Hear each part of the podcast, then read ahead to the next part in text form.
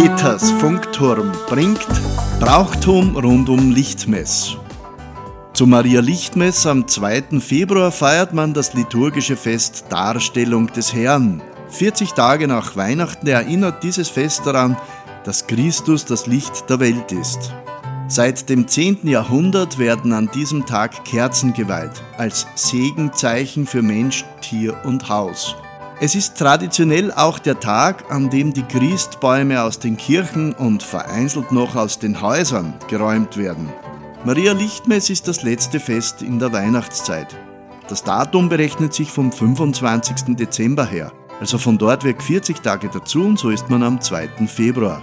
Nach jüdischen Reinheitsvorschriften hat eine Frau 40 Tage nach der Geburt eines Sohnes als unrein gegolten und der Erstgeborene als Eigentum Gottes.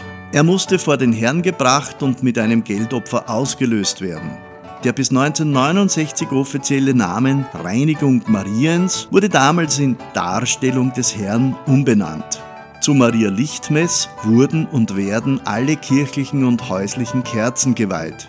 In vielen Pfarren ist es üblich, dass die Gläubigen sich mit den Kerzen vor der Kirche versammeln und nach der Weihe gemeinsam einziehen. Die Kerzen für die Weihe hatten früher oft bestimmte Farben. Neben alltäglichen Brauchkerzen, bunt für die Seelenkerzen, schwarz als Wetterkerzen und gelb als Rosenkranzkerzen. So wie zu aller Seelen die finsteren Tage beginnen, in denen dem Licht eine besondere Bedeutung zukam und eigentlich noch immer zukommt, so setzt der 2. Februar den Schlusspunkt dieser Zeit. Die Tage werden nun rasch länger. Von neuneinhalb Stunden Anfang Februar wächst die Tageslänge bis zum Monatsende auf elf Stunden an.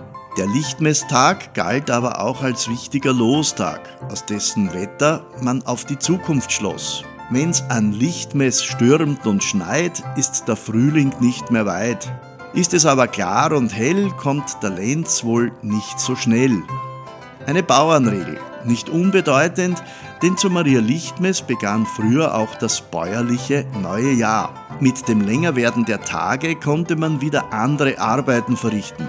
Beispielsweise wurde die Spinnstube, in der man sich die Winterabende vertrieb, geschlossen. Daran erinnert folgender Ausspruch. Lichtmess, Spinn vergess. Das Radl hinter die Tür, die Hacke hierfür. Aber auch als wichtiger Zins- und Zahltermin des Jahres und als Tag, an dem die Dienstboten entweder um ein weiteres Jahr verlängert wurden oder den Dienstgeber wechselten, war der 2. Februar bekannt. Die Zeit bis zum Dienstantritt bei einem neuen Arbeitgeber war auch unter dem Begriff Schlenkeltag bekannt.